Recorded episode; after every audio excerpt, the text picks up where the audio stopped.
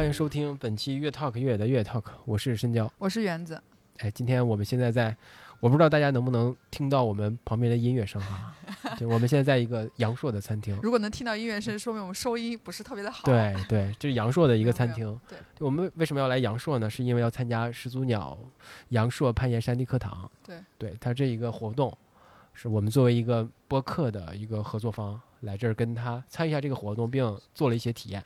给我的最大的感受就是，我当然没有很多攀岩经验、攀登经验。那对来这儿 最大的感受就是这个东这个活动给我的感受就是，它会让我呃作为一个初阶者也能在这儿获得一些快乐和一些一些兴趣，就是是否继续要要要要要延伸下去这个兴趣的一些快乐。嗯，就是埋下一个比较好的种子吧，对对对就是让你也不会嗯觉得可能是只体验一次就到此为止了。嗯，我就可以简单跟大家分享一下那个体验。呃，周六那天是，呃，是是有一天的体验课程，前半天是攀岩，是户外攀岩，是真的是石头啊，大岩壁攀岩不是大岩壁，就是不是岩壁，对，就是岩壁攀岩，真是岩壁攀岩啊，野野攀、野外攀岩，大概是三四个小时吧。我我的那个我们那个组的教练，呃，其实是那个始祖鸟是全国社区的几几个那个什么社区领袖，一个是云南社区的，还有一个是呃大连和鞍山社区的，就这两位教练来是给我们作为。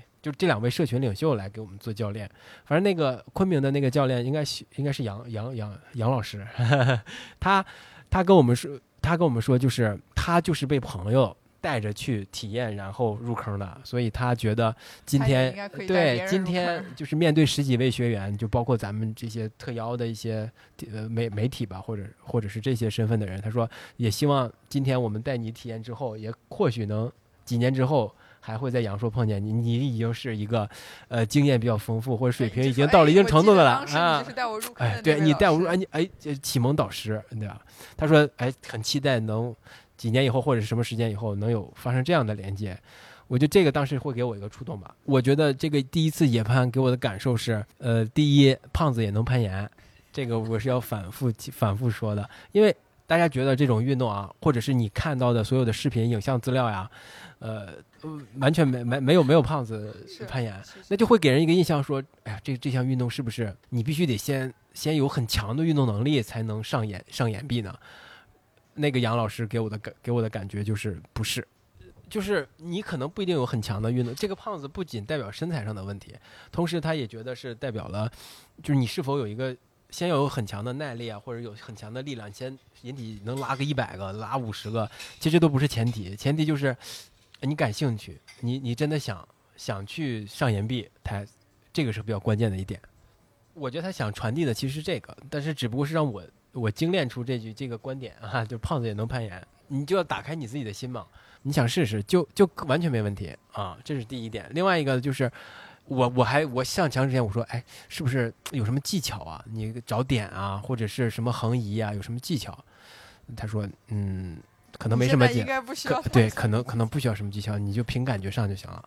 对，我觉得这个这点很重要，就是有可能，呃，因为在我的感觉里哈，就是一个人在学习一个新的东西的时候，就很容易陷入到那种框架式的思维。就例如，我是不是先要大体先把这个了解一下，然后了解一些细微的技巧呀什么之类的，然后先把这些都学会了，然后再去做实践，先理论什么后实践，就会有很容易陷入到这个框架思考框架里。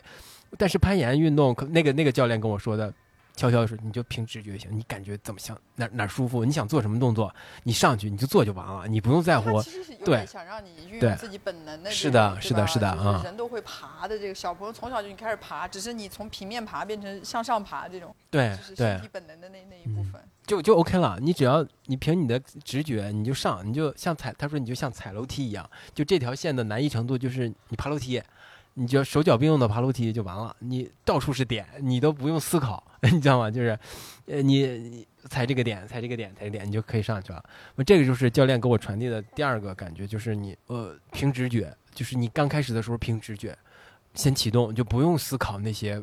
过度的过思考过度，觉得哎，我是不是要先看看这个岩壁哪有点，我先记下来，然后就是一亦步一趋的来来完成它。其实不用，这是第二个点哈。第三个点，我觉得这个攀岩确实很快乐，真的啊啊，就是我我给我的感觉，我我之前前天好像是昨天咱们也分享过，我觉得攀岩是一项就是起点明确、终点明确，但是中间过程非常自由的这么一项运动。说的对总结的特别好，啊对，因为你很明显知道对你要到那个顶，对，因为知道你是从这里出发的，但至于你这个楼梯怎么上，你就对呀、你就发挥你的想象力就完了。但但也不能太随意。对对，但呃，这定定的线都是经过人家呃经过一些定线师的是吧？定线员的一些家规划过的，对吧？？呃，是什么什么难度啊？说需要你用什么姿势，需要用考验到你什么技巧，它它都会有这样考量的嘛？定线对吧？呃，因为你看它这个线前最最上面那个点其实是固定的，就上面的那个什么环啊，那都都留在那儿的嘛。终点很很确定，起点你很你就从这上啊，这样觉得，你就中间你就发挥你的想象，你凭你直觉上就行了。那这个这个快乐感就来自于这个确定感。一个是一个确定感，你大家可能日常生活中都有类似的感觉吧，就是当我目标明确的时候，我更心里更踏实、更稳，然后做事情的时候更更更有安全感，而且完成的时候你的成就感会会更强大嘛，会更强烈。那这个过程又是很自由的，那你中间是不是偶尔你给自己设置了一个困难，或者是呃原本哎定线员觉得这儿应该是一个很困难的。在他的他的想象当中，这应该是一个比较难过的，对于新手来说，那你是不是可以用另一种方法来来突破这个东西？哎，那教练可能会说，哎，你这个这步爬的不错，就是可能跟定线员的思路不太一样，中间就会产生很多随机的快感。那你完成最后的目标，你会有一个总总的快感。我觉得这个，我觉得就是攀岩啊，尤其是野外攀岩，可能呃更有魅力的一点。这就是上午攀岩给我带来的一些一些感受吧。下午这个就比较搞笑了，嗯下午这个，因为下午睡觉是去体验桨板，其其实很怕水，不会，首先不会游泳是吧？也没有在那么深的水水下水上待过，那又是一个桨板这个东西看起来其实挺小的，是吧？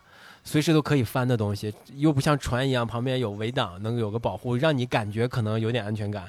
那个桨板就是光秃秃的，充气的东西你没翻船，就多少有一点觉得我我是有一点缺失，这一点都不缺失。哎，这个我觉得在这个过程当中还是有一些有一些体验在这的哈。就是我我其实是带着一个目标，是我不能落水，因 理为由是什么？因为就没没有没有换洗衣服，没有。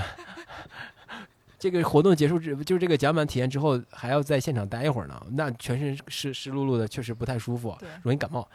对，这个我就是带这个目标，所以一切不稳不稳定的、风险比较大、落水风险比较大的动作，我都不会做。就比如说站起来体验站 起哎，来，对，站起来，我不可能站起来的，对是，跪姿滑对，跪姿或坐姿滑的啊，就是从跪姿转化成坐姿，我都可以，纠纠结半天很大的突，对，破，很大突破。最后就学会了那个自如转换，跪跪完坐，坐完跪，跪完坐。嗯只要不要有特别高的起伏，我觉得对可以。然后这个过程当中，那个教教练哈、就带队的那个教练，其实是一个很活泼的人，他他特别会讲述这个桨板的一些注意事项，这是一方面。另外一些一方面是在真的在水上之后，他真的是他在水上之后设计了很多游戏，目标就是让你落水，你知道吗？那你是参与了？没有，，我全程没有参与。嗯，我觉得这这点是要抽象，要上升到一个一个高度了啊，就是面对挑战这件事儿哈，就面对挑战和风险这件事儿，我制定了我的一个底线和规则，就是我不能落水。那有可能提升这个落水风险的所有的尝试和玩法，我断然拒绝。纵纵然它是有一些吸引力在的哈，因为确实很有趣啊。你你如果站起来，是不是也挺也是另外一番体验当？然。所以整体听下来，我觉得这个就是整个活动你参与的体验还是蛮好的。我那天我这两天也在想，我说这个山地课堂，呃，到底带给了带给了我什么哈？带给了我这一个呃，之前咱们都都都是越野跑啊，或者是徒步这种，其实没有所谓没有，我觉得呃还是更可控的一些活动范围内哈，没有尝试过这么多样多种多样的一些户外运动的形式。对啊，对，那是我，对，是我，对你可你你可你对你你可是体验过，对，就起码对我来说是是这样的。那这个山地课堂，因为我看我看过他那个官网哈，他他其实有很明确的一个概念或者是目的吧。首先，它是一个线下的；另外一个，它是个开放的，谁都可以来学。另外，第还有一个就是它呃，它是是是有很很成就很高的攀登者或者是其他的户外运动的呃从业人员、运动员们，他们真的是分享他们的经验，分享他们的呃理念和训练方式，就是毫不保留的把他们自己的一些真的是用时间和生命探索出来的一些东西去告诉你、教给你。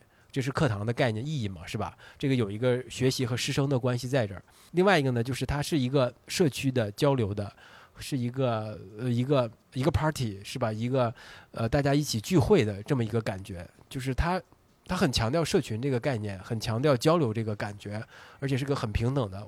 我不需要，我不需要觉得你是一个哇，这个人我以前只在杂志上看到过他攀登过一个就是世界上第一第一个就最厉害的，那我是不是可能在其他场合我不太不太敢去跟你交流一些一些东西，但是在这个这里边，他就在你旁边，他就可以跟你聊天，你上去跟他打招呼，他也很很开心，愿意跟你分享一些，即便你问了一些蠢问题，他也觉得 OK 啊，没问题。但这个场合下一切都是合理的。对，这就是山地课堂它本身的概念上的东西。那给我的感觉呢，就是我前面已经说到的，就是何川和周鹏他们也都强调过的，它不仅是对资深的和经验丰富的这些探探险家们、这些攀登者们来说，是一个很很重要的一个呃一个交流的地方，交流相互经验的一个地方。对他们来说，我觉得这些独一无二的经验可能更加重要，对吧？对吧？或者是我也想。爬这个这这这条线，你是不是可以分享点你的经验或什么的？就就对他们说可能更重要。那对于普通者来说，就是真的是刚开始接触户外运动、运攀登运动的这这些人来说，就以我为例子，他真的是给我带来了很多第一次的感觉。起码是从这儿开始是非常好的，非常友好的，就不会让你产生一种恐惧感，或者是对吧？我觉得山地课对，就是一个很适合初学者方式，对打开方式，让认识这项运动。你呢？你我们袁袁总。他来晚了，是吧？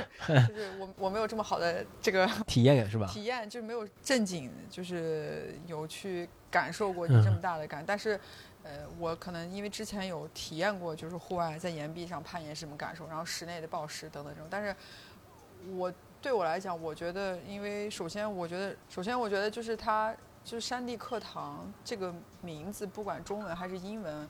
我觉得是一个非常巧妙的一个叫法，它叫 Climbing Academy 嘛。就昨天我有一个瞬间，就就是尤其是晚上，就当你在看这么多社区的人在再去分享这些事情的时候，给我最大的感受就是，我觉得有一种感觉特别像，就是我一瞬间回到了像我当时那个就是 MBA 毕业的时候参加的那个毕业仪式。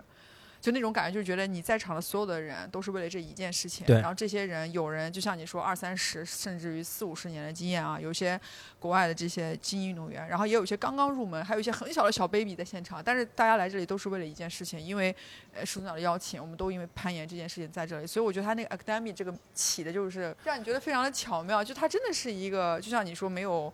呃，太多边边框框啊！但是可能你来这的目的就是，起码主题来讲，很真空的感觉。对，起码这个主题就是 climbing。那我觉得，当我看到这些各个社区的人，尤其是有一些年纪，像张老师，枣庄的张老师，就是六十岁开始爬，到现在七十一，他是可能在场年纪最大的。对对。我相信也是他第一次在这么，就是这么多。他昨天也有聊到，跟我们说，就第一次把各个地方的大家这些就社区的人聚在一起，这是他第一次经历，就是那种。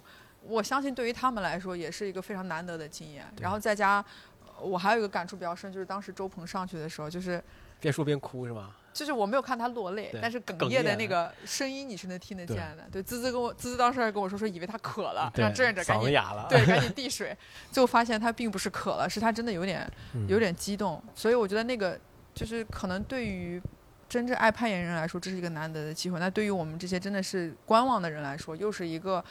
可以真正了解这群人，起码认识这群人的一个很好的一个机会，这是我可能第一个最大的感受。第二个是说，就是杨硕好漂亮，对杨硕真是得天独厚啊。对，就我我从下飞机闻着这一路的桂花香，到达这个营地这这一路，我都觉得哇，中国还有一个这么美的地方。就我当时第一反应觉得哇，在这里徒步应该也是一个很爽的感觉。给我的感觉，大家不都说什么？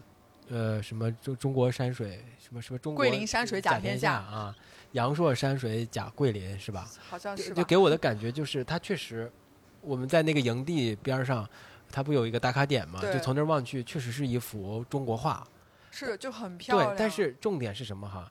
就是可能像类似于《千里江山图》那种，是离你很远、非常远的中国山水画，你可能是从呃很远的地方去看。才会有那种感觉，但是在阳朔这儿给我的感觉就是你离你很近，中国山水离你很近，或者是你在这个中国山水里边，我我有可能这也是老为什么有这么多外国人从八九十年代就喜欢来桂林，就是什么孤独星球推荐是不是最最值得国外国人打卡的中国景点就是桂林？可能最开始的时候就就就打出国际名气的就是桂林，我觉得这也可能有一个也有它原因吧。的理由，对，就是你真的是置身在中国山水之中。是，而且我记得那天应该是下午就快日落的时候，我们当时有看到一群应该是白鹭吧，就那个白色的那个，就是它，嗯就是它。是？对，它是成群的嘛，有有有那种队伍，相当于就像有队形一样，就有点像那个仪仗队的那种感觉，就空中的，就它是一起飞过去，然后一起飞过来，就那个当时的那个景观就特别壮观。我我当时很多人大家都停下来都在拍照、照视频等等。然后我还有第三个感触，就是因为他这次活动的现场，除了啊、有始祖鸟之外，他把自己的这些就是合作伙伴，其实也都带到现场对。就比如说像 Gore-Tex，Gore-Tex 它的就是防水这个可能这个，然后包括 Vibra 的对的这种做专门做底的，包括连大疆，嗯。然后还有什么 La Sportiva、Pezzo，Pezzo 对。这些全都在现场，就是你能感觉到说，哎，它不是一个完完全全可能只是做自己的这个嗯。就是品牌或者 Climate Academy 的这么一件事情，它也会把周边这些可能促进它有这些东西，比如说就是产品的创新，包括它可能呃产各方面的，我觉得这种改变的这些供应商合作伙伴都叫得到现场，所以我觉得这是一个。就是整体让你感觉到，也可以去跟不同的人去聊一聊，说，哎，你们就是在这么多年品牌的这个变化、产品的变化，是为什么让就是他当时讲他那个 Alpha，对吧？从阿尔法 SV 对啊，SV 从九八年吧，一直到现在这么几几几年的这些，从九八年第一代，对，到这这这么多改革的变化、产品的创新是怎么来的？对，到第七代，今年第七代，对，就是所以就是能感受到说，他还是很想让更多能了解他的产品，而不可能是仅限于说对于品牌的一个理解。因为我记得我们我到的时候，其实有去看他有一个算是像那个就是。应该叫什么？就是类似博物馆那种感觉，对吧？它有两，它的通道，左边是品牌通道，右边是产品通道，就是都是从最开始那个时候去介绍。这点你你也倒提醒我了，就是你可能感觉，就始祖鸟这个牌子这么多年，它似乎就是起码从那个阿尔法 SV 这个产这款产品上来说，它有很强的延续性，以及它更新换代可能就是某个部分做精进或者是做改进，但是它从整体的感觉上来说，可能有很强的延续性。但我觉得对于消费者来讲，如果你就是在那个场合之下，跟你让我完完全全去，可能以比如用说明书或者什么成分去了解这个东西来讲，我肯定会更倾向于这种方式。嗯而且我也会觉得说，为什么可能他会要在这方面做这些改变？它的价钱各方面都会有这个变化的理由，到底是是什么样的东西？当然，我觉得这个因人而异，有人可能也并不 care 他这种。但是在那个时候，我相信就是我们当时这个 tour 安排的，大家有人问很多各种各样的问题，我觉得可能也是说明他们也是借了这个机会对，去了解到这个这个品牌这个产品啊。我没有参与过这些体验的活动，但是我作为一个旁观者去观察、去听别人聊天，这个我觉得是一个，嗯就是你说它是一个 party，它是因为晚上一样也有乐队对也有也嗨酒是吧然后你说它是不是一个 academic？它一定是因为当你把这些人聚集在一起，他们上去去分享这些东西的时候，当然时间都有限，他们也只能选择可能讲他那一趴的东西，但是你能感受到这就是经经验积累积积累出来的这些人的对东西。对我我我印象还还有一个最深的一句话，就我忘记是秋江还是。啊，哪一个社区老师当时讲，就是说他在定线这件事情，他觉得定线这就当你离开这个世界，你人可能不在了但你的线永远都会在这里，嗯就是的那种感觉，让你觉得就是怎么说，人人都是就有都有一种艺术家的这个对，有情怀在，对情怀在这里也是，其实你其实社区这种东西，这种产物，我觉得它可能就是以情怀为驱动的，是吧？就真的需要一个领袖哈，他是热爱这个东西，然后有奉献精神。一项运动的魅力吧，就是你还是或多或少需要一些嗯、国家社会的推动，让它进入到大大众的视野里面，然后从而才会有我们这么多不管是品牌参与的人、运动员、媒体各方面才会对他去就是花时间或者是去付出嗯自己的这个精力去研究，而且确实需要一个是这么有资源这么强大的一一方，就是吧？去真的把社区召集起来，去去共同做一些什么事儿。昨天周鹏不是说一句，说我们以前一直没有主，嗯没有妈，嗯但我们现在终于有后后妈，嗯这是始祖鸟。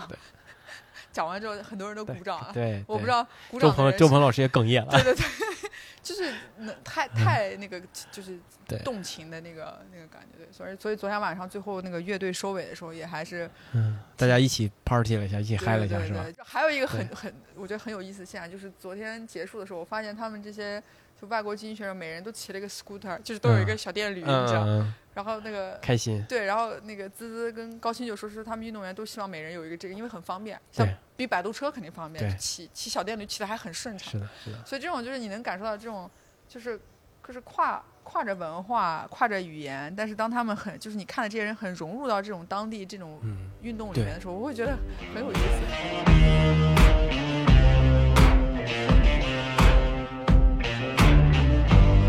说完我们这两天的感受，其实这块儿可能还会有一个小彩蛋哈，因为我们乐 talk 进行了一次规格非常之高的采访，呃，据据说是当时想的是可能就是找一位嗯对，呃始祖鸟的精英运动员来做客我们节目聊聊天，但是没想到我来晚了呀！就对这个这个这个这这个精精彩的场面你没有碰到。对这个彩蛋好像是给你的对彩蛋一样，对，就是他就没想，我我也没想到，就是一次来了五个，你知道吧？包括谁呢？包括何川、周鹏、大卫、刘洋，还有西塘。对这几个，相信就是有过一 v 五对对吧？有过攀登经验，或者是对攀登这个社区或者是文化有点了解的，应该对这五位都不陌生吧？因为你何川刚刚人物还采访过他，就前几天，对吧？呃，采访过他。那周鹏可能他他会做一些嗯，类似于什么大师课之类的视频线线上课程，也有一定的传播度。对，呃，那西塘呢，更不用说是九九八年和对九几年就已经在阳朔了，就是阳朔攀岩协会的会长，对吧？对，发起阳朔攀岩节，对这个阳朔的这个社区攀岩文化或者是那个线路开设开开线，这这真的是，呃，居功至伟吧，也可以说。对，那刘洋呢，今年又有有有了一次最攀登最佳突破金犀牛。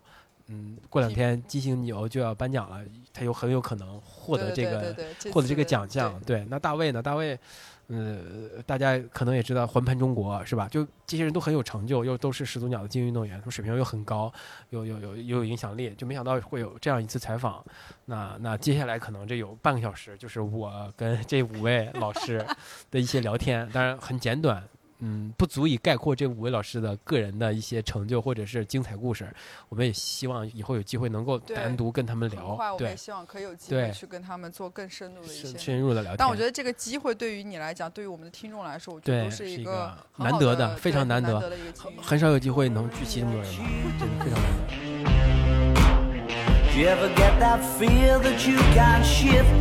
今天这个录制的现场是比较有点特别哈，特别的一个点就是我们首先是在阳朔，是在始祖鸟阳朔攀岩山地课堂的这么一个现场，坐在我旁边的有四位，呃，人数上是一个特别巨大的，另外一个就是这这这四位嘉宾可能每一个人都能单独撑起来我们好几期的节目，呃，这次居然能够齐聚一堂来同时出现在我们节目，先请出我们的这些嘉宾们吧。我先介绍一下西塘西塘老师，西塘老师是阳朔攀岩协会的会长，可以先请呃西塘老师跟我们的听众朋友们和观众朋友们打个招呼。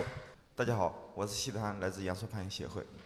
那呃第二位是何川老师，何川老师是首位登顶川口塔峰的这个华人。那也请我们何川老师跟听众朋友们打个招呼。呗越野特课的朋友们，大家好。OK，那第三位是周鹏老师，周鹏老师是，呃，给我的 title 啊，是国内第一位亚洲金铭镐的获得者。当然，他的履历和呃他的故事远非于此哈。那可以先请周鹏老师给我们听众朋友们打个招呼。大家好，我是周鹏。OK，那第四位是大卫老师，魏广广，他是第十三届金犀牛最佳攀登突破奖的获得者。也可以请大卫老师给我们听众朋友们打个招呼。越野特课的听众朋友们，大家好，我是大卫。好，那第五位是刘刘老师，刘洋老师，他呃，这是一位就非常出色的一个攀登者哈，就是技术技术攀应该是非常的出众。那也可以请他跟我们的打个招呼。哎，大家好，我是刘洋。OK，那我们就开始了，展开这个聊聊了。我其实先想请问这个西塘老师哈，我想问西塘老师，您是大概是什么时候来到的阳朔呀？我是一九九七年来到阳朔的，然后九九年开始接触攀岩，到现在。那呃您刚来阳朔和九九年的时候，阳朔的这一个攀岩的氛围和攀岩的环境大概是什么样子的呀？嗯，九九年的时候，大概的线路应该在三十五条左右，然后攀中国的攀岩者应该在五十个以内，因为我们都认识，就太太早了，没没有多少人。就全是呃朋友熟悉的朋友在这边。因为本身当初的攀登装备非常贵，我记得一双 Five Ten 的鞋可能要一千块钱，安全带也很贵，所以说，呃，在中国其他地方好像也没有攀岩的线路，所以说所有人来来到阳朔我们就一起爬，圈子非常小。所以所以九阳朔开始攀岩，开始成为一个攀岩的地点或者是目的地，它是就是从九十年代开始的，对吧？嗯，九十年代就是一九九零年，托尔斯金纳他在月亮山，就是就是有记载的阳朔的第一条线路，可能嗯就是外国人在中国开的第一条线路就是在月亮山，从那之后十年的时间，嗯到两千年，实际上中国的攀岩者并不多，但是会通过托尔斯金纳开发的线路，嗯把把阳朔给带出去了，因为他拍了一个纪录片叫《攀登国际》。嗯，他之后在就是在美国，因为他是非常有名的一个攀岩者，他在全球都开发很多线路，像泰国啊、甲米啊，呃，当然了他他也在他的优胜美地也开了很多线路，所以说，呃，九十年代他已经在阳朔开发出像月亮山，呃，像 Proud Sky，那个时候已经是幺二幺二以上的选手了，我们现在去爬都觉得不可思议，因为这个线路非常的完美。嗯，那从九零年开始到现在，应该已经有三十多年了，是吧？就所所以阳阳朔能够发展成现在这样，应该有一千条以上的攀岩路线了吗？现在？就我刚说的，就是两千年到二零零三年左右，阳朔的线路从三十五条到五十条之间增增长，然后我们可能是属于老一辈，嗯、到了之后阳朔的岩壁很好，当年呢就是到了二零零八年，我就有有个想法，就如何把阳朔的攀岩线路增加到一千条，因为在期间二二零零五年我去了泰国库尔比攀岩，其实它的呃，怎么说呢？跟我们这边很像，都是喀斯特地貌，石灰岩质，呃，但是呢，人气相对比较旺，因为当当年我们对理解的攀岩也不够深嘛，我就我就觉得是不是阳朔的线路太少了，所以说一直有这个梦想。到了零八年的时候，我就我就创立了阳朔攀岩节，呃，使命是开到一千条线路，呃，就是有个目标，但是其实一七年就实现了，比我想象的要快，就十年的时间就增加到一千多条，到目前呢应该是一千二百条。嗯，所以听听你这么说，可能攀岩线路的多少并不是能衡量一个地儿是否就是这个氛围好，或者是能够成为一个非常有活力的、呃有生命的这么一个社区的一个唯一条件，是不是还有一些其他什么？阳朔之所以能成为现在的就攀岩这么这么热烈的一个地方，它还有还有什么什么其其他的基础条件吗？攀岩的线线路的数量肯定是一个很重要的，但是攀岩线路的质量要比线线路的数量怎么说呢？就是阳朔线路都应该是呃言有自发的，当然有有些不好的，有些好的，但是基本上大部分线路是比较完美，因为他们自己自己花钱花时间，然后没有任何的回报去开线，所以说阳朔以前的线路它是自然的增长，呃，但线路质量相对是比较高的。呃，另外一个就是，其实阳朔在九十八九十年代已经是非常知名的旅游的目的地，嗯，对，就桂林山水甲天下，阳朔山山水甲桂林。呃，尤其是在两千年之前，就是所有亚洲，就是所有的呃西方的旅游者来到阳朔，呃，来到中国，亚洲的第一站就是阳朔。就当年的背包客呃文化非常的盛行，因为以前我们都是住青旅嘛，呃，所以说通过呃很多旅游的呃外国人嘛，当然带来了部分的这种攀岩者，所以说到了后面阳朔就被慢慢提升了。实际上现在我们的定位就是我对阳朔这种呃攀岩的资源以及这种旅游的资源的定位，我认为它不仅仅是攀岩圣地，也是户外圣地，因为通过中西方文化的这种碰撞和交流，呃，其次的就是呃阳朔的这种，比如说住宿的条件，呃山水风光，还有当地，呃，因为以前我们呃很多我们叫呃外国导游这样的，像配套设施是吧？呃对，然后还有像国外的比较有名的 Lonely Planet 嗯这样的，就大力的推阳朔，而且阳朔有有一群可以讲英文的这种导游。呃当然，我来的，我刚才说过，我九七年来阳朔，我是来这边学英文的，呃，九九年我才开始接触到攀岩，所以阳朔有很多的资源，但是就是配套设施以及到了目前为止这个高度，应该是让所有的呃旅游的攀岩的爱好者都会来到阳朔。嗯那就是这次始祖鸟这个攀岩山地课堂能够来到阳朔，那听您这么解释，应该就是如果他来到中国，他肯定会选择在阳朔。我认为这是一个水到渠成的事，因为呃我们也去过国外的一些呃户外小镇、攀岩圣地，呃尤其在中国，相对我是了解的比较深刻。呃，中国各个地方的资源匹配度，再从这种地位的高度，始祖鸟来到这边应该是就是水到渠成的一个事，就是什么时间发生，而且很巧的是今年呃之前有一些其他的品牌也在这边做了一些活动，我们在阳朔。呃，我们做了阳朔攀岩节也坚持了十十四年，呃，当年也是一些国际品牌赞助的，所以说我我认为到目前为止，呃，最好的地方始祖鸟三 D 课堂要落地，一一定是阳朔，尤其是这几天我们在做三 D 课堂的时候，也可以感受到，呃，我相信呃始祖鸟的团队，呃，还有我们所有的这些呃大咖们，他们都知道阳朔最好的一个地方。是就可能各各位都是经常往返于阳朔，是吧？就是几几位运动员，那可以先再跟刘洋老师聊聊。我不知道您是就什么时候开始攀岩或者是攀登的呢？我是二零零六年开始接触攀登的。那实际上我接触攀登这个过程挺曲折的。呃，对攀登这个理解啊，因为在国内这个环境哈，其实就是挺难接触到的，就是你很难进入这个圈子。那我是二零零四年的时候，我去那个云南丽江去旅游，就纯旅游。然后呢，当看第一眼看到玉龙雪山的时候，哇，我觉得太漂亮了。我当时想法就是，那上面长什么样？我就想上是吧去看一下。啊，就有这么一种想法。然后回来以后，没有门路，没有门道去接触。然后后来我花了两年的时间，到二零零六年。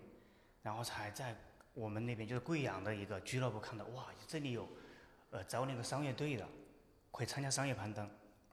好，然后我就去报名，他是这样才接触到攀登啊，就从商业攀登开始。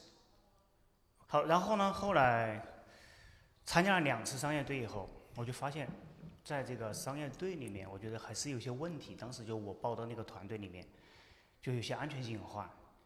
然后后来我觉得这样不行，我里面就是如果一旦发生这种安全事故的话，我承承受不起。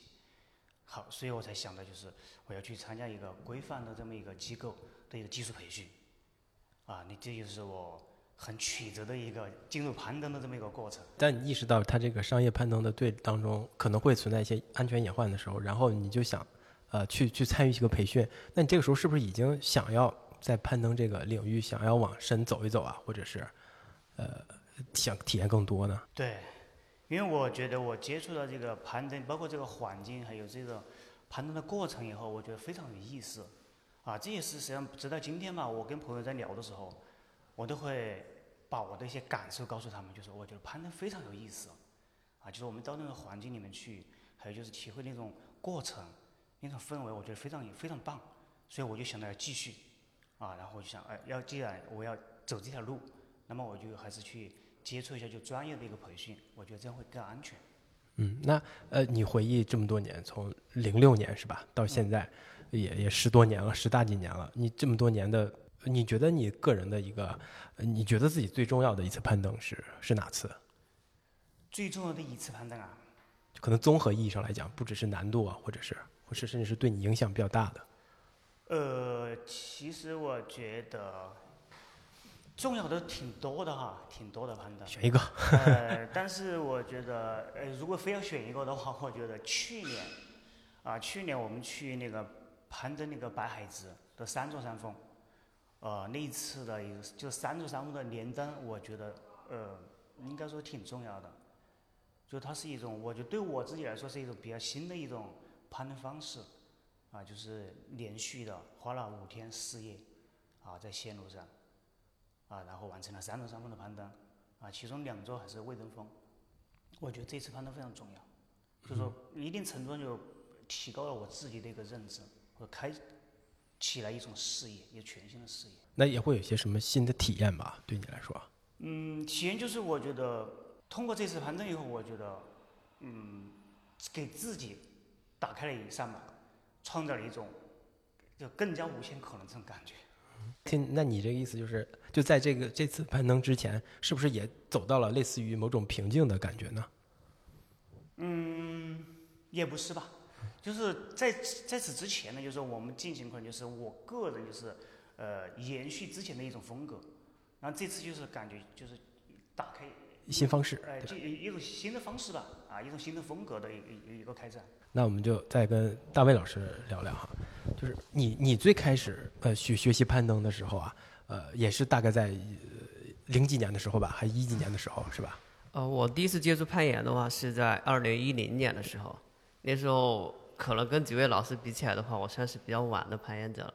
当时也是呃作为一个背包客嘛，我到阳朔来旅行，当时也是住了一个青年旅社，我记得还特别清楚，因为青年旅社的话，它会有一些攀岩或者徒步的一些验是吧？体验，我就参加了一个。对，那个时候的话，我觉得呃，攀岩没体验过，可以试一下。所以我就那天早上的话，我们就几个人就上了一辆那个小黑大巴车，对，但是是小面包车，特别挤，我还记得。我们就去了一个阳朔周边的一个岩场，叫科特山的，然后教练也是当地的，就是阿水，对，然后我就体验了一次，我觉得哇，这个攀岩原来这个世界上还有这么一项这么有意思的攀岩运动，因为我们平时接触的运动的话都是那种垂直的，就是平行的嘛，而像攀岩的话，它是一种比较垂直的运动，我觉得哇，就像有点像小时候爬树的感觉，就是又刺激，然后又有那种小时候的感觉，就觉得哇，我觉得这个攀岩还是主要是被说有天赋是吗？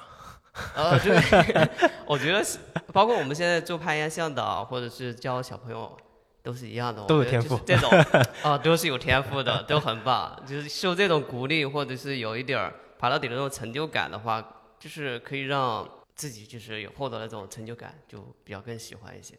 后面就决定待在阳朔，一待就是七年时间。所以当时接触攀岩、获取信息的时候的话，其实我我那天体验完了之后，我就回回到那个那个青年旅社大厅，用电脑搜了一下攀岩，就当时搜到更多的是这个竞技攀岩，爬速度的。啊，我觉得这是我搜错了吗？还是网络跟自己的体验不一样是吧？对，很少搜到有有关于在阳朔，或者是关于其他地方的这种人自然岩壁的这种攀岩线路很少，所以当时能接触到的可能更多的是这个竞技。然后后面的话就是在然后待的时间比较长，或许更多攀岩的信息的话，可能就是一些呃当时微博啊，或者是一些后面慢慢流行的这个自媒体啊、公众号，然后后面也开始在国外的一些网站上搜索关于攀登的信息。就是我觉得，就是国内也有很多，目前包括目前哈，国内也有很多这种嗯攀岩信息的平台，但都是特别的零散，没有一个系统的。你你你有这么多经验了，你有这么多认识了，那你你可以告诉我们，就是什么是高质量的这种关于学习攀岩的，或者是呃这些信息，呃就怎么判断它是好是坏，或者是能够照着它去学习呢？我觉得其实信息的话，其实信息攀登的信息包括很多种，可能有延长的信息，然后也有教你如何学习攀岩的信息，包括一些事故报告啊，这个如何去规避这些事故的一些信息。我觉得是要目前平台的话还没有一个这样的平台做一个整合，我觉得这样的一个整合比更系统、更完善。就是中文语境下可能还没有，暂时没有这样的信息信息的聚合，是吧？对，中文平台还没有。那你你想不想做一做？哦，我估我计我看你也是能力能力有限，如果有小伙伴加入的话，可以做一个。对，因为我也看到你会做一些内容上的输出嘛，是吧？也也做过电台，也做过播客，是 对对对，是的。其实有一段时间比较闲嘛，然后就会找一些比较好玩的事情来做。然后后面因为这两年其实还是想更多的去攀爬，去挑战，所以我更多的时间精力都花在这个训练上了。嗯，对，嗯，那有目标吗？就是呃，有的，嗯对，有目标才有动力，没有 没有目标的话，这个给大家感觉。每一天都都过得很快一样。有目标的话，其实会有更更有方向感。对嗯，那目标是什么呢？或者呃，可以跟大家分享一下想。就是爬一些比较难的吧，突破线路，比如说阳朔的呃辣饺子，对幺五点幺四幺四 D，对以前试过很多次，然后一直没有完成，希望能通过训练能可以把它完成。您现在是常住在成都是吧？对我常住在成都，我从二零一零年到二零一七年在阳朔待了七年时间，对我整个青春都在阳朔。就奉奉献给阳阳朔了是吧？啊，呃，就是奉献给阳朔了是吧？对，不不也也参与到了对参与到。阳朔当中一部分，对对，所以我还是呃见证了阳朔吧。从这个二零一零年到二零一七年，也是见证阳朔的整个一个发展的过程。我觉得其实为什么我会喜欢攀岩，留在攀岩，我觉得还有一个就是非常重要的，就是这个攀岩的氛围很好。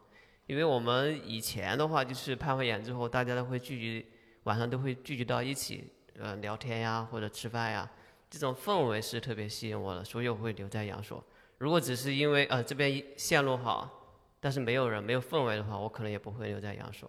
OK，那我们就来请周周鹏老师跟我们聊聊吧。周老师就是，或者你你先跟我们说说，就是这个山地课堂始祖鸟山地课堂到底是什么呢？你可以给我们介绍一下。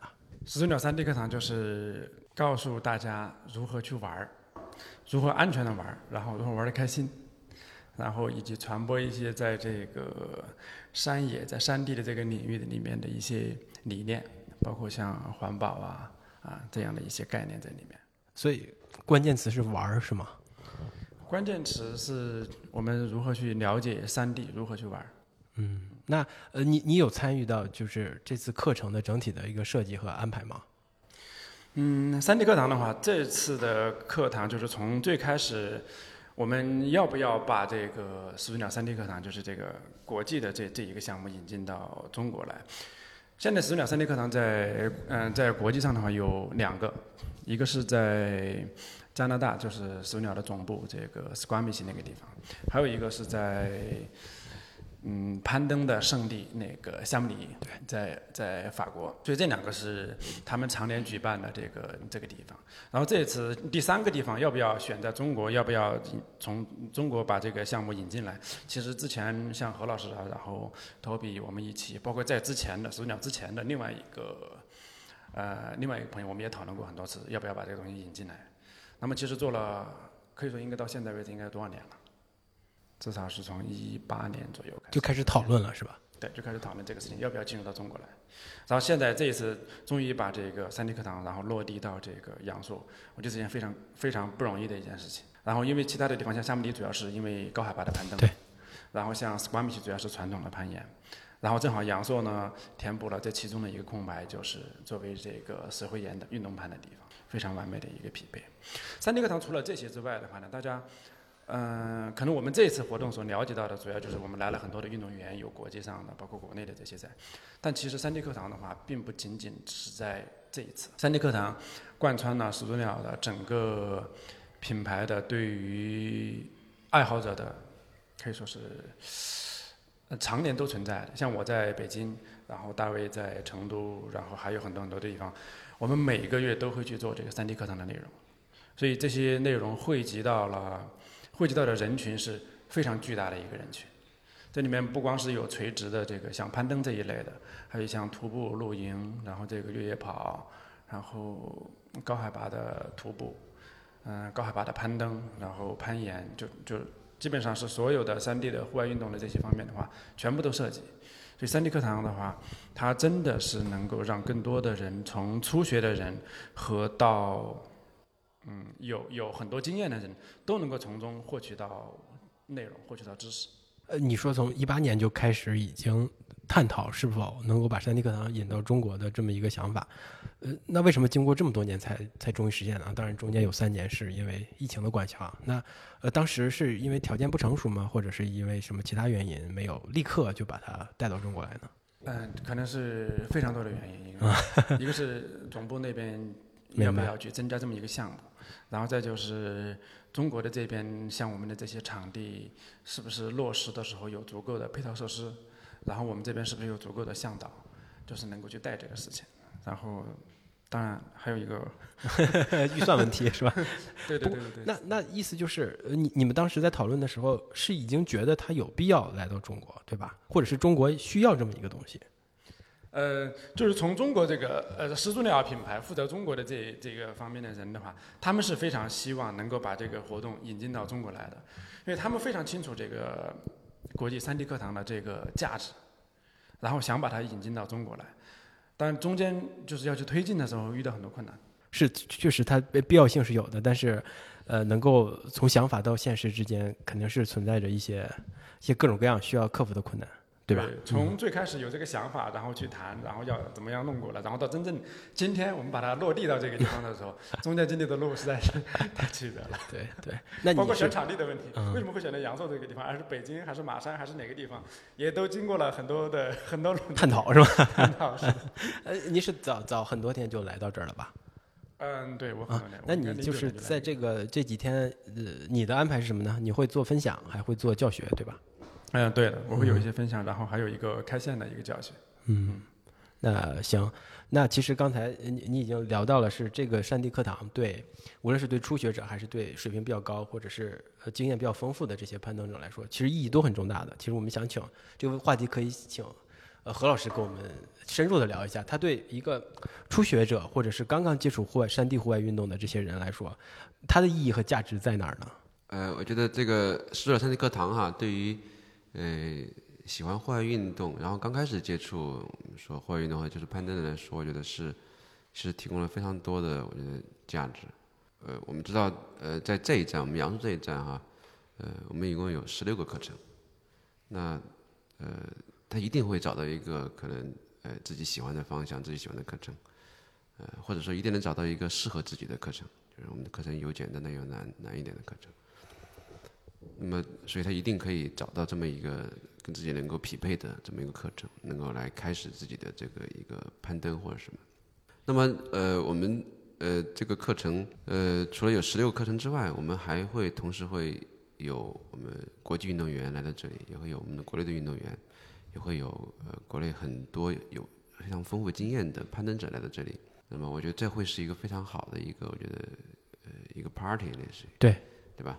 那他这里一定能感受很好的氛围，能在这里交到很多的朋友。呃，对于刚开始参加户外运动的人来说，我觉得，呃，入门其实是非常重要的一件事情。如果有了这么一个平台，能够让大家认识到这么多的行业的呃各种各样的人，那么对于他以后，我觉得户外的路，我觉得会是非常好的一个，首先会是非常好的一个激励。他会觉得哇，受到很多的感染，受到很多鼓舞，他会。对这个户外运动可能会充满憧憬，觉得自己想也想要做那些事情，那么会，我觉得他们的未来的路可能会走得更长更远。那么他们可能会在呃我们杨树山的课堂里面也会遇到很多跟他一样可能刚开始就是户外的人，那么他们有了这么一个机会认识了之后，他们以后也可以一起成长。然后呃这个活动呢，我们除了课程之外，其实还会有一些，比如晚会啊什么的，那。还能给到他们，我觉得非常非常愉快的几天，比如说我们说三天的一个非常非常愉快的一个周末，非常愉快的一个体验。所以我觉得他能在这里面能得到很多东西。呃，当然我觉得最最最最核心的也是山地课堂的核心的东西，就是可以让这些刚开始参加户外活动的人会有一个呃非常安全的一个开始。这往往是户外运动或者攀登运动入门的时候是最最重要的一件事情。我们说入门的时候其实是最危险、风险最高的时候，因为你什么都不知道，那你可能在里面可能会犯很多的错误。那么有了我们是要山地课堂，这么多人，然后包括国际运动员、国内的运动员，呃，这么多经验的攀登者，能够给到大家一个非常安全的一个入门，我觉得这是最最重要的一个价值。对，就是你刚才提到那个点，就是这可能是一个聚会，是吧？对，我看到他们那个山地课堂的那个官网上也提到了这点，它除了是一个学习。呃，除了是一个交流，另外一个很重要的一个点就是是一个氛围很好的，就是大家所有人都可以来这玩儿，或者是来这儿跟嗯你能够接触到的人来去做一个接触，做一个交流。我觉得这点它它是一个把它放在了一个比较强调的一个位置，所以这个氛围能够移植到呃国内来，我觉得就是非常好的。就是它可能并不是一个严肃的一个教学场合，对吧？呃，是的，我觉得是两者兼有，嗯，就是也要严肃，是吧？对对对。呃，比如说大家聚会排练的时候非常开心，非常放松，但是其实，在我们的背后，在真正在呃，白天的这教学内容里面，其实也是花了很多的精力。这些工作只是，呃，做在了这个背后，大家可能真的不一定能看得到。我们很多很多的老师，这这些天是非常非常努力的去准备这些课程。呃，我觉得这两者都兼有。白天的课程是非常非常严肃、非常非常认真的，因为我们知道攀登其实是有风险的。对。那么，大家既然白天都干了这么有风险的事情了，到了晚上就一定要放松一下，有张有弛，是吧？对对，是的，是的。就因为现在户外运动其实还挺热门的哈，就是可能大家都想去户外走一走，去去爬一爬。呃，我或者是我们把这个问题就是提炼一下，我想请何老师跟我们说一下，就是刚开始进入户外运动这个领域哈，就这些初学者或者是最初接触的人，他们就需要或有哪些前提技能，或者是需要哪些注意事项呢？就可以给我们 tips 列一列。我觉得对于真的对于刚开始接触的人来说，最最重要的。是需要有人带着，你需要有经验人带着你，这是最有价值的，因为他们呃走过的路、踩过的坑，对吧？都可以告诉你，并让你可以少走弯路，可以去让你避坑，对吧？让你少踩雷，这个是最最重要的。这也是我觉得山地课堂能够提供的，他们可以把我们的国际运动员，把我们国内的运动员，把国内的这么多的导师集中在一起，来把。他们过去的所有经验能够分享给大家，这是我觉得是非常重、最最重要的一个最核心的东西。得有人带是吧？核心，这是最最核心的。然后，当然我们说，呃，对于的其他的，比如说你的呃装备啊，对吧？当然你要有时间啊，呃，这些都是也是一些基本的东西。那呃，你刚咱们聊聊完是对这些初学者的一些影响，或山地课堂对他们的带来的一些好处。那对于这种高水平的呢，就是已经很资深了，就是玩的已经比较多了，经验丰富的，在这儿还能获得什么呢？对，刚才说到我们说说到了这个刚开始参与的人，对吧？对。对于已经就是有一定经验了，对吧？或者说已经有很多经验的人来说，我觉得，呃，十二三 D 课堂也是可以，我觉得提供很多有有意义的价值的。那么首先，我觉得这个会是一个平台。那么在这个平台这里，大家可以来来交流。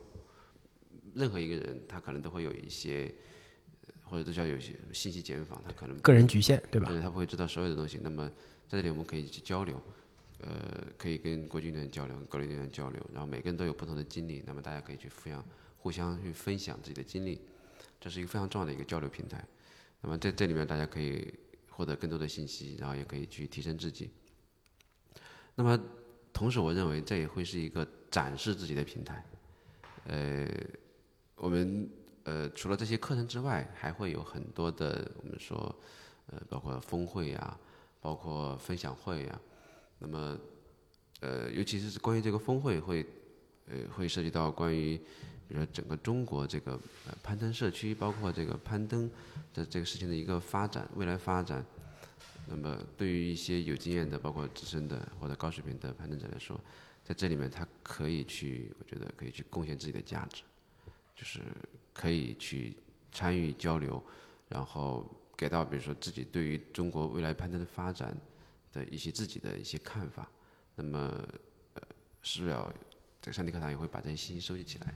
然后，呃，对于未来中国的发展，我觉得也会起到非常有有有价值的这个非常重要的一个意义。嗯，就刚才你提到，就是它是一个交流的一个场合嘛，是吧？就是可能打破个人的思维局限呢，或者是一些经验的局限。呃，这点对于高水平运动员应该是非常重要的吧？我我认为是非常重要的，因为真正我们说攀登，其实或者说户外活动，我们可能分。分几个层级，我的理解里面，比如说可能会说到我们说，比如说可能涉及到装备啊，涉及到体能啊，涉及到你的经验啊。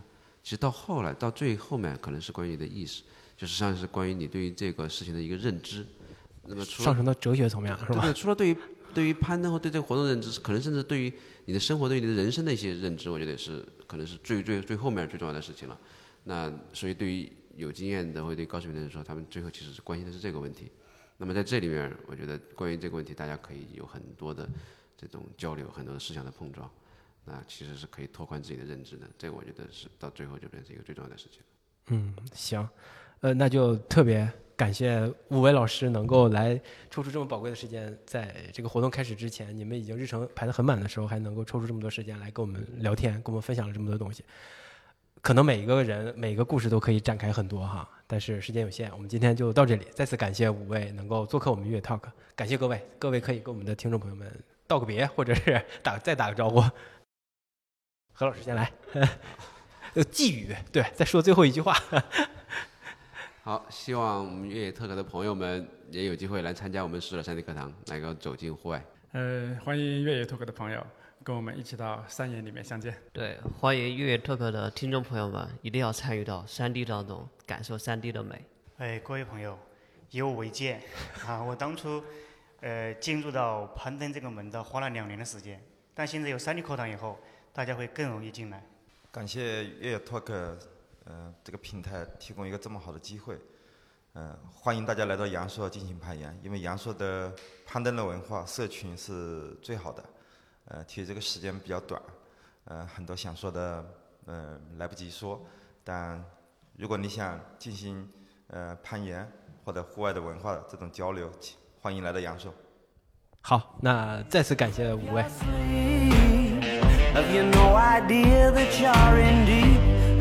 然后我们今天其实到这儿的时候就发现有很多，就是国内这些大家攀岩的这些这些朋友们，运动员也有各种各种各样的高手，社群领袖。社群领袖对，还有一些他们从国外请来的一些市长他们的精英运动员。们对，然后也在现场遇见了好朋友们，Jerry，嗯，说两句，介绍一下嘉瑞。你自我介绍吧，好不好？我自我介绍，好，我是 阳朔攀岩 Jerry，阳朔攀岩的 Jerry，对，呃，常住在阳朔，学攀岩已经六年了，有非常喜欢运动，喜欢攀岩，有户外运动是我最大的爱好。当然，我的呃我的专职是攀岩教练，攀岩向导。我的目标是让更多人去接触户外攀岩，然后了解攀岩，学习攀岩。好正式，他好认真，对，因为呃那个有兴趣的可以拨打以下电话，是吧？哦，没有广告，这里没有广告。这里都是真诚的。对我只是真诚的想要推广攀岩运动而已。Jerry Jerry 绝对是这样的一个人，因为因为因为刚刚我们在那个我我刚先给他打了一通电话，因为我觉得这个人有点像他，结果没想到他真的就在我前面的前面正在排队，然后但然后我还问 Jerry 我说你来阳朔多久了？你说大概都六七年了吧？六年，这在这待了是第六年，对。就一直在这里就在干攀岩这一件事情。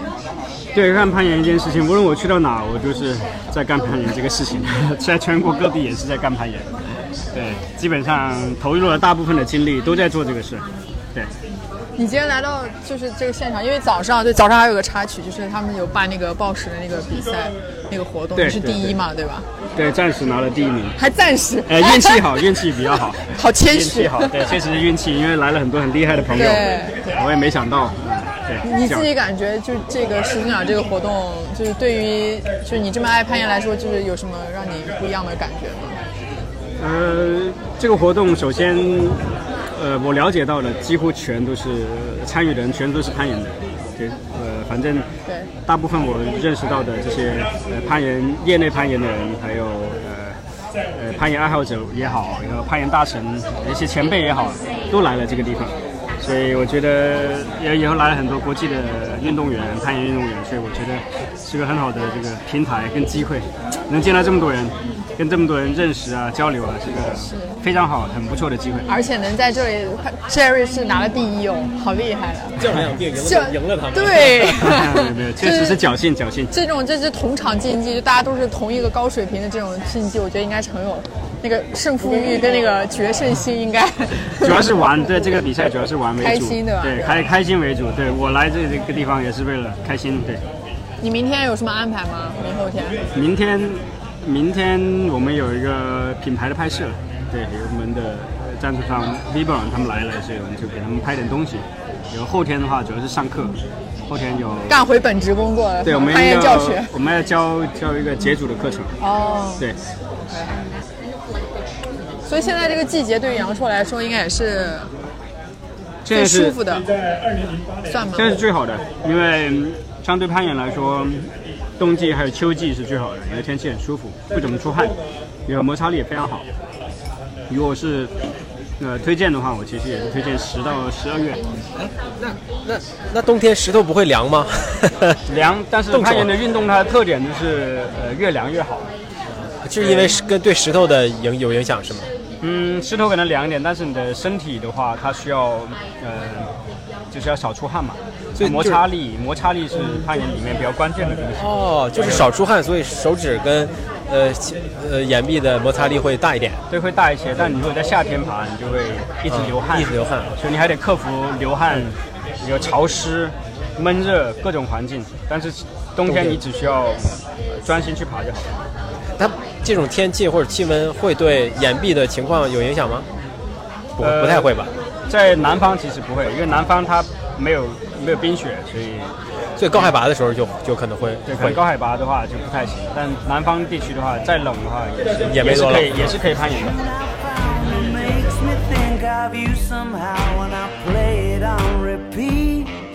您要不要先自我介绍一下，张老师？我叫张光平，今年七十一岁，呃，来自山东枣庄。哇，因为我们今天在现场，其实就当您上台的时候，介绍你的时候，就大家底下的那个激动跟掌声，就感受到说，就是您在攀岩这个领域里面做了很长时间，就是应该是付出了很很多在这个里面，对不对？呃，长也不长，实际我六十来岁才开始，才啊，真的开始六十来岁才开始啊！啊哈哈，以前没太接触到攀岩。那为什么六十岁的时候突然之间要去搞这一个？就是对你年纪当时那个状态来讲，你会觉得它是一个比较高危的运动？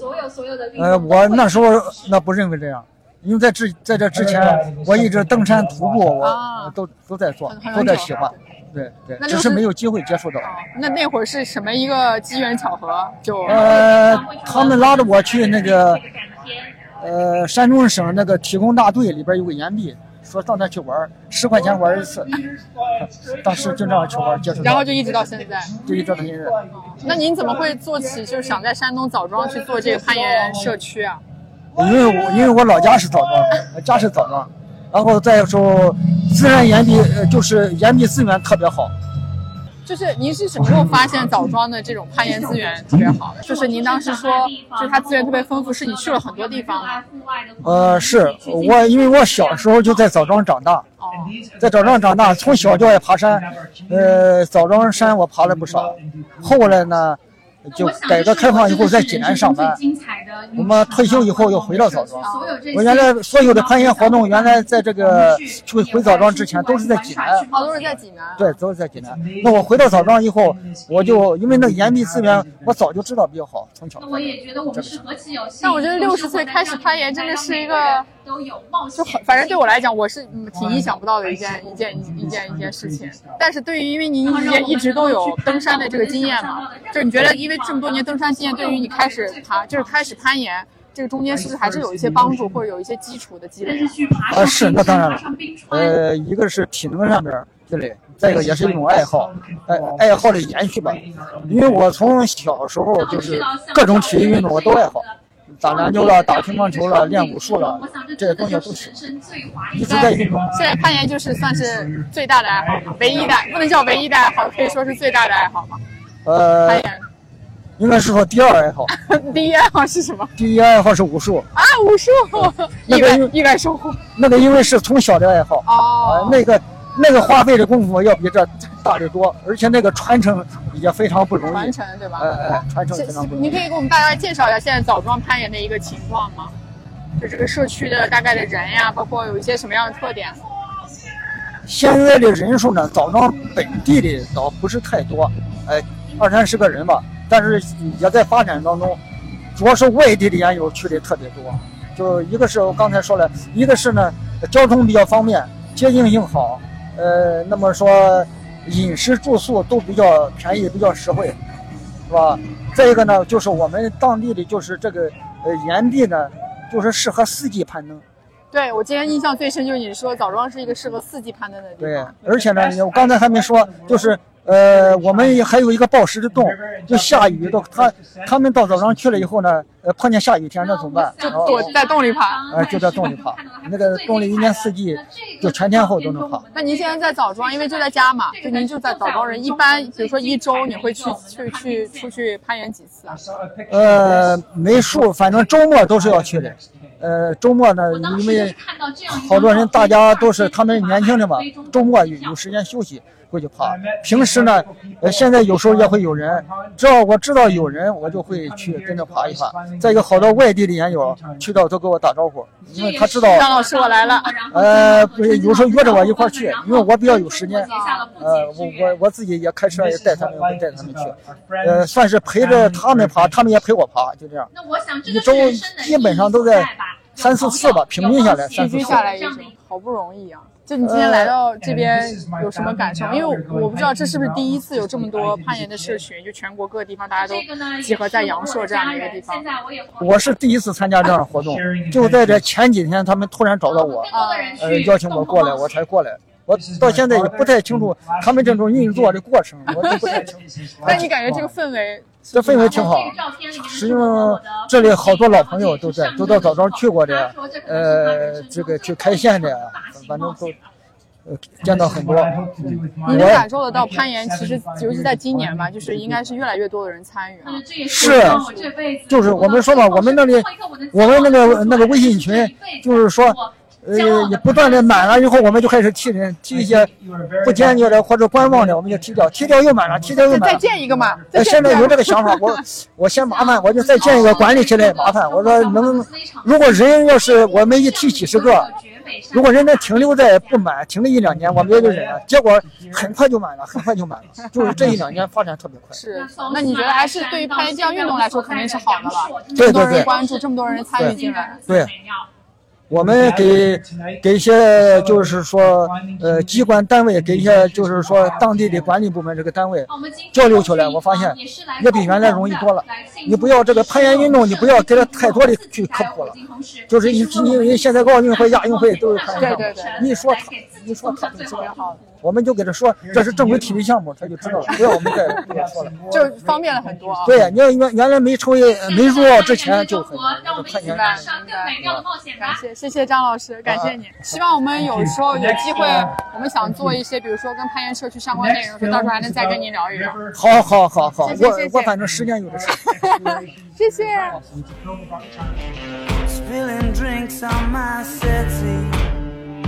我们刚刚非常荣幸认识了微波炉老师，你先给我们自我介绍一下。呃，我是 A.K.A 微波炉，我来自国际野外医学协会啊，我是一个教野野外急救的导师，当然我也是个户外人。对，你今天其实是负责就是活动中间其实蛮重要的一趴吧，就有有一个课程是讲。急救这方面的，对吧？呃，对，我觉得这也是呃始祖鸟在理念上的一个非常大的提升，就是在倡导技术的层面有一个更注重安全的一个理念，就是任何户外运动都是存在风险的。我们在挑战极限的时候，我们就需要去面对这些风险。那你要知道你会面对什么样的风险，受到什么样的伤害。虽然我们可以去规避一些东西问题，但是有些我们说意外在所难免，那你就要有准备。其实急救就是我们的最后一道防线。哎，果然老师讲讲讲这种正经的事情的时候，都特别的严肃，都都很很在这个状态。必须的，对，那必须的。那你们你们今天那个课程里面会有哪些，比如说特殊的安排吗？就是会模拟一些情景吗？啊，对，我们就是以模拟为基础，就不纯粹是讲理论的。我们今天。呃，预设了一些简单的案例啊，比如说，呃，第一个案例就是，比如说落石把保护的人给砸伤了，那么我们如何有其他的人去接替他，然后把他转移到安全的地方，然后再来实施简单的救助。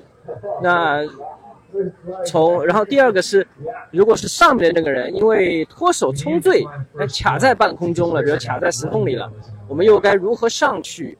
啊，做好初步处理，然后再把它下放到安全地面，然后再来进行医疗处置。因为往往大家会想到了，比如说受伤了打幺二零，对。但是我们也需要明白，越是严重的问题，越要现场处置，要讲究那个时间，对吧？对的，对的。而且我们也要考虑到伤患，比如说他一直很疼痛，那么。你带他去医院也会变得非常困难，特别在这种野外环境下，撤离的风险也会更大。所以这最后一道防线一定是要构建的。那有一个问题是，今天 link 到说，因为深交去体验了一个叫快乐攀岩，就第一次去体验这种就是户外这种，他就说，其实攀岩并不是一个高危的一项运动。所以我想问，就是从在急救这个角度来说，就是类比其他的来讲的话，它是不是只要你各方面措施是做的 OK 的，然后你对像这个东西也是理解的，其实它并不是一个。可以就是怎么讲，发生这种突发的情况是很多见的一项一项呃，当然，其实你比如说你像红牛选手玩那些极限运动，他受伤的几率，这个在技术的层面，所以往往对于新手来说风险是存在的，但是他体验的线路的风险可能相对来说比较低一点。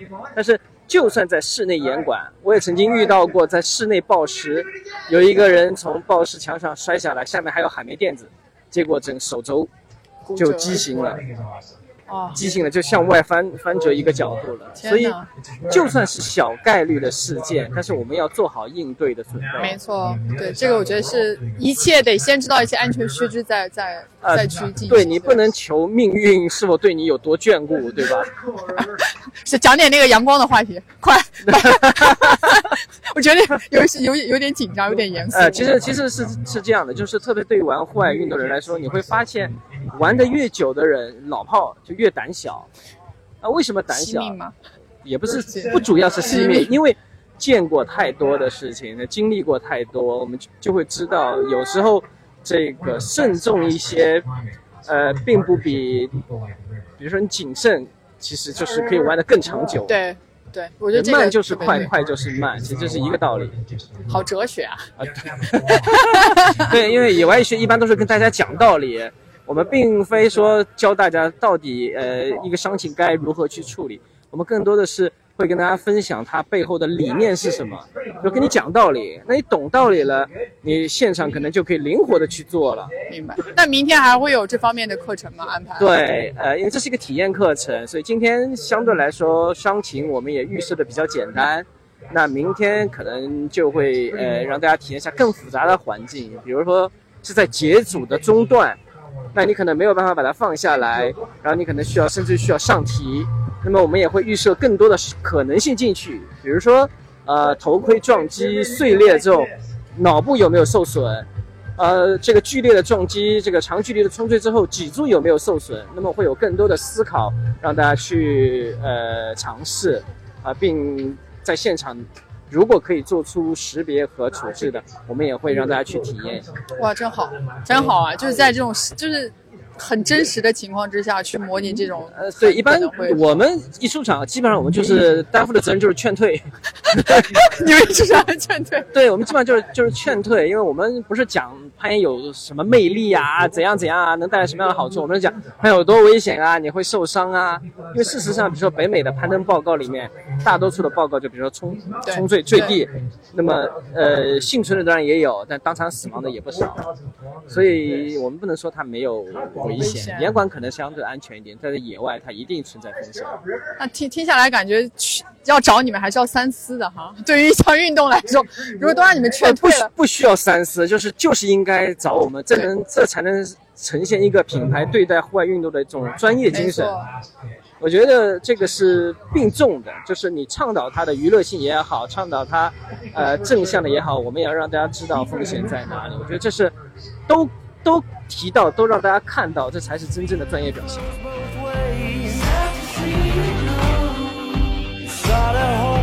对，我们突然间发现有一个有一个吃鸡翅的女士，这位女士有点像几年前在那个草原上喝啤酒的那位姑娘，她还是在喝啤酒。你看，定睛一看，哎，这不是滋滋吗？肯道尔的滋滋，还有我们的 Clinic 的 Andrew，快跟我们大家介绍一下自己。来来来，来滋滋来。大家好，我是滋滋。快，按按照按照按照按照先介绍一下自己。这个真的真的，我是 The Clinic 的 Andrea。嗨，大家好，我在一个国际康复门诊部工作，然后呃，对吧？运动会受伤，所以我们会遇到很多人。哎，logo 被打出来，强行打广告。注意大家不需要受伤啊，不需要受伤。对对对对对，你们你们今天为什么会同时出现在这里？我们昨前天就一起出现了，已经。对对对。为什么？因为什么？有一个盛大的节日，这时候摇进摇下，摇上主舞台，小心后面。哒哒哒哒！我就是始祖鸟的国际攀岩课堂、山地课堂是第一届，希望可以带来更多届，因为好不容易有机会给大家带带大家到户外来了，所以哎，我们必须要出现在这个现场。而且听说已经就是往下谈了，肯定以后每年都有这样类似的。所以每一年都会看到你们，对吧？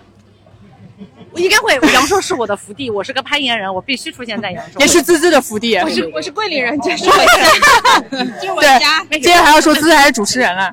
麦格对对对，我那个是这样的，昨天有一个片子叫就是 Tall，他我后来搞记性了，他是第一个来阳朔开线的美国人。是。他最早是在桂林开线，然后再到了阳朔。对，然后他他在月亮山开第一条线。昨天有个片子，然后就讲的是这个事儿。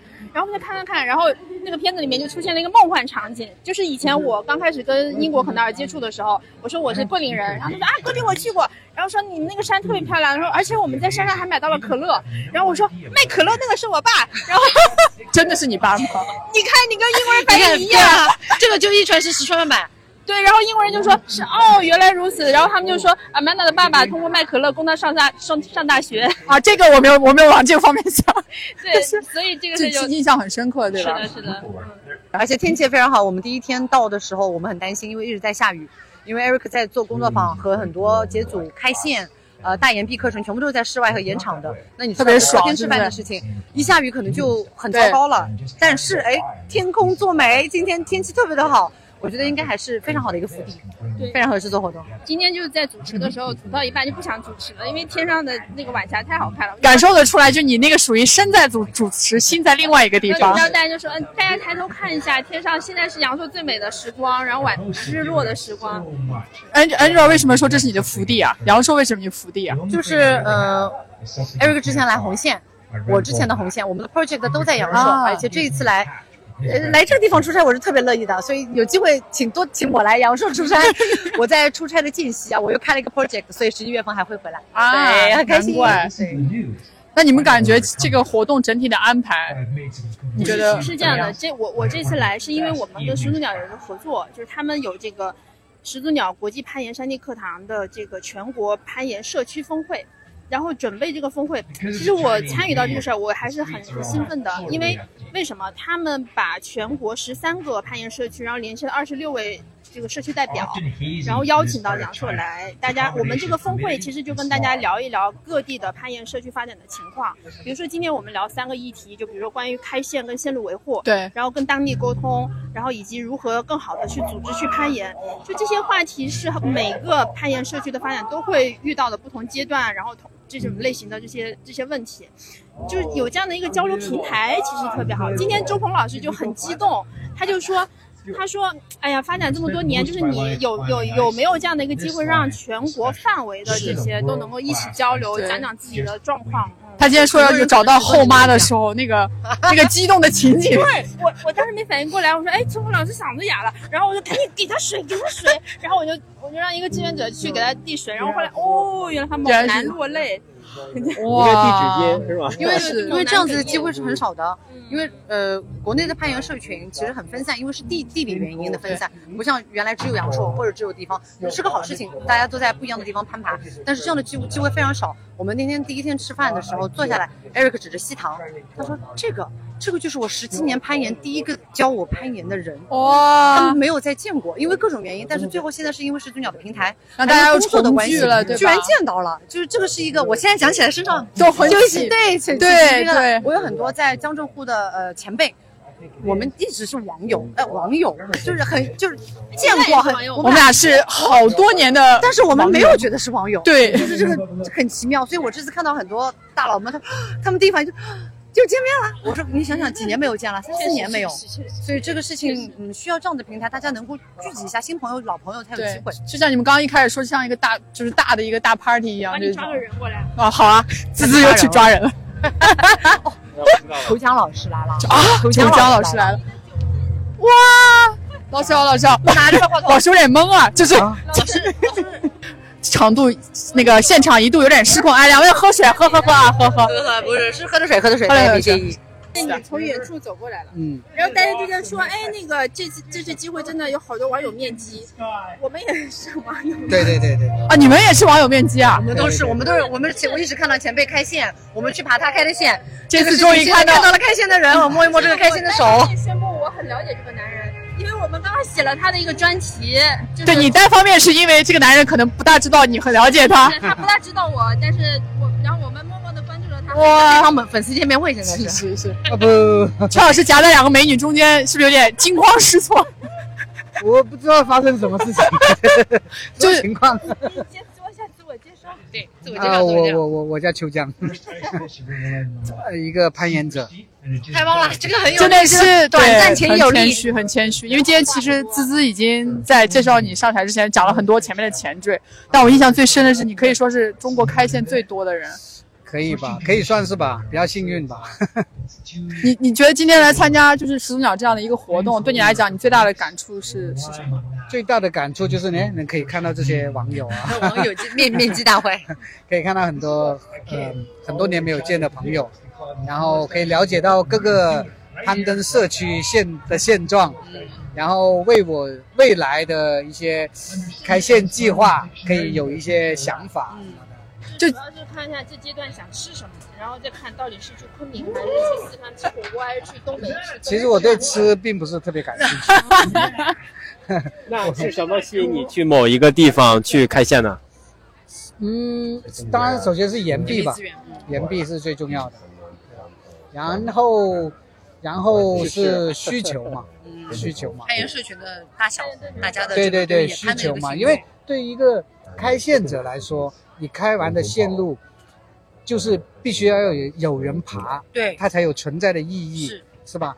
像在阳朔这样的话，有有几百条线路，我开再开一些线路，可能攀爬率就没有那么高，对，是吧？但是哈尔滨就不一样了。哎，对对，类似于哈尔滨那样的地方，如果我开一条线路的话，可能会有很多人来攀爬，是吧？我作作作为一个创作者来说，这就特别啊，我特别喜欢你这个创作者的这个这个这个这个叫叫法，真的是非常对。开线真的是一个很艺术的一项对我来说一项工作，就是人民的艺术，也有的也有的艺术家，老艺术家。老老老艺术家，对对对，这个时候得说老艺术家。那邱老师还有没有想去还没有去的地方？开线哈尔滨，对，这么多园区里面，我刚刚就只有哈尔滨我没有去过。是这样的，其实我补充一下信息。因为我们不是邀请了十三个攀岩社区嘛，然后哈尔滨在介绍的时候说，我来这儿呢，我完全就是个就是看到大家的前辈，因为哈尔滨实在是就六条线路，二十个岩友，然后学校老师大腿一拍说，哎，必须去一趟，然后后面加个零，然后马上把它翻成六十个六十条。那对于如果比如说是零线路那种，你应该就更想去了。对，但是必须要有那个合适的攀登基础，对，是要有人。像哈尔滨这种肯定是有攀登需求的，就需要咱们艺术家去去做一趟创作之旅。因为这个先有鸡还是先有蛋的问题，就是你哎哎哎你感觉哎呀，我开了线就有更多的人来，人一多了我又想开线，这个良性循环。但是循环要先要开始，我觉得。对对对，确实是这样。但是像怎么样扩大这个人群，其实还是像要需要像你们这样的人来多多推广这个攀登，是吧？然后哎，要多多推广，然后让更多的人来参与到这是个非常有趣的活动里面来。对我呃这特别特别有趣。我们今天也很感动，看到这么多不同的社区，尤其是那个枣庄的张老师啊，对对对对对对，就是当一个七十多岁的一个可以叫爷爷的一样的对对一个人，在上面去讲，对对。然后刚刚聊才知道，他从六十岁才开始攀岩。是张爷爷今天来报了艾瑞克的课，他坐在我前面，然后头发白白的，然后讲到关于身体的这个修复能力，他就说哦，那年纪肯定是最大的问题。哎，我说不是的，年纪在我们这个运动里不是问题，因为肌腱的增长率是以月和年增加的，所以你的攀爬经验时间越长，反而是越安全的。我觉得爷爷现在就是很鼓舞，他觉得自己可以了，又很有劲儿，他觉得。就是我必须也要重点输出一下，我们以前放的片子当中，不是有一个片子叫《八十二岁跳伞女王》嘛？然后也是一个八十二岁的老太太，然后她是世界吉尼斯纪录单人高空跳伞年纪最大的保纪录保持者，她是五十四岁才开始学跳伞的。今天我们就找到了中国的故事原型。就像你说的，六十岁才开始学攀岩，对六十岁然后七十一岁，然后他的他的最棒的成绩是五点幺三 A，哇，非常厉害，我觉得，我觉得阻碍你的只有热爱的消减，你知道吗？只要你一直热爱，就永远不不会成为一个阻碍的。邱老师应该永远不会让热爱停下来，消减不了的。你你像你像 Fred Beck 那样子，然后开线开到九十九岁，希望可以，希望可以，我尽量，我尽量。你现在还记得自己开的第一条线在哪里、什么时候吗？大家玩得好。如果说真正意义上的第一条线，应该是在我的老家吧，在我的老家，因为我老家是在贺州，广西，广西贺州。哦它在一个一个公园里面有有有有一座石山，因为我当时刚开始喜欢攀岩，不是不是，它有一个石头山，这两个人有口音，对对对，两两两个邻居还有口音，误解了彼此。刚志刚说就在我家的旁边，然后就出现了口音的问题。对对对对，然后那时候喜欢喜欢攀岩，但是没有线路，我们通常都是在一棵大树上面绑一个顶绳，然后做一个顶绳攀登，然后爬着爬着我就觉得，哎呀，我我要去要做这件事情对，要去开线，这样就对了。五点几，五点九，五点九，不是然合理了很多。滋滋说，赶紧更正一下。传出去了。谁家老师第一条线是幺三？不是我没有说过。把这一遍专门剪掉，把前面那些都剪掉。就我第一条线是幺三，传出去不得了。是是。然后你说就石头山吗？我说十三，其实因为我工作原因，我们没有办法去听那个开线课今天，但我们一直觉得攀爬到十十年以上的年份。哎呀，就是好像没有为社群做什么。虽然 Eric 在做他的为社群做的事情，我觉得这也没用。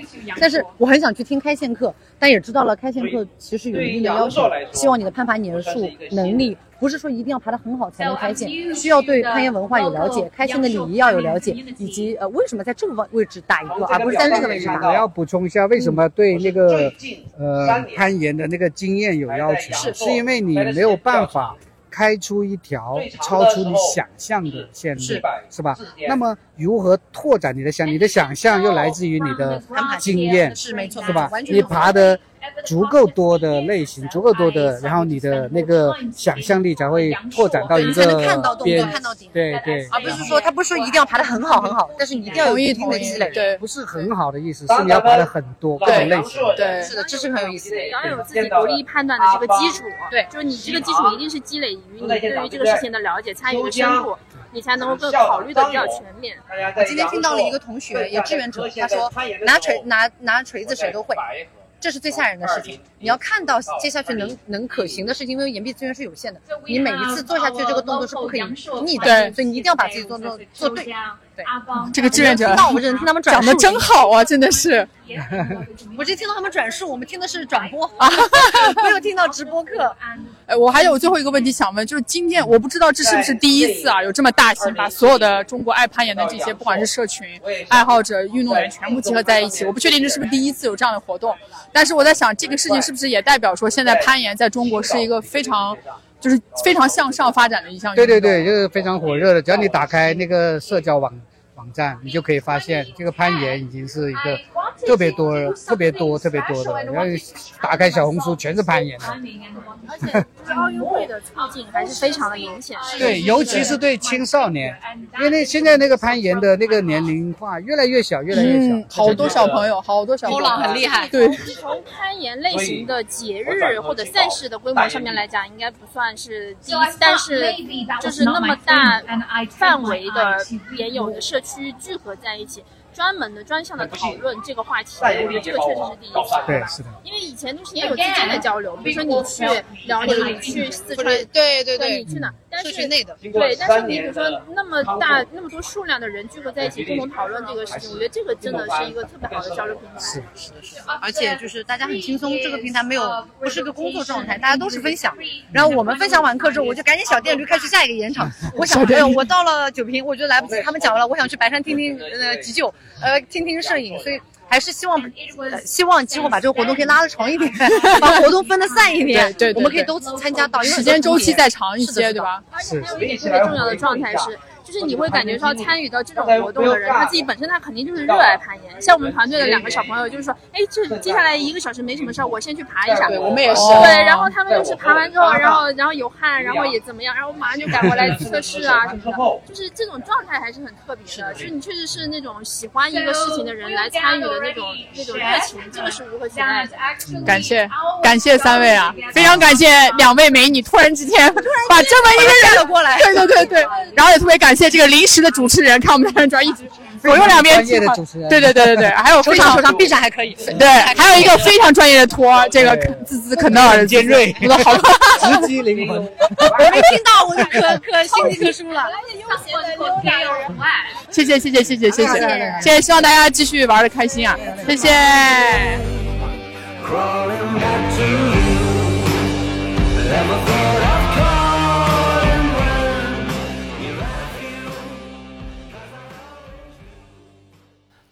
正我们的阳朔之行即将结束，是吧？很不舍。对，当然我也相信，呃，呃，确实我们的户外运户外运动会会越来在于我们的生活当中占据更多的地地位吧，或者是空间。然后阳朔可能还会再来，确实是好地方。对，然后我也想说，我们就是越野 talk，、我们中间那个点，嗯很重要是吧很重要。对就是我们可能我们的根基、我们的爱、我们的起步是可能在越野跑这个这个里面，但是我们也是希望是说，在整个这个大户外状况之下，就是它会有各种各样的延展性。我们也愿意希望通过我们自己亲身的经历，或者是我们身边好朋友的经历，愿意跟我们去分享这些东西，让更多人知道说户外。它有很多的魅力所在，对，也希望是说，就是还回到我们那个初衷啊，我们希望说，就是可能恰巧你听到了这个节目，对。啊，恰巧你对这个也很感兴趣，哎，你愿意去试一试，那我觉得目的就就就就达到了，对。所以就也期待明年的山地课堂继续在阳朔能展开、能开展，也期待能够一直做下去对，或者我们明年有更深的体验、更深层次的体验。行，那就到这儿，这儿该吃饭了，该吃饭了，行嘞，好，好嘞，拜拜，拜拜谢谢大家。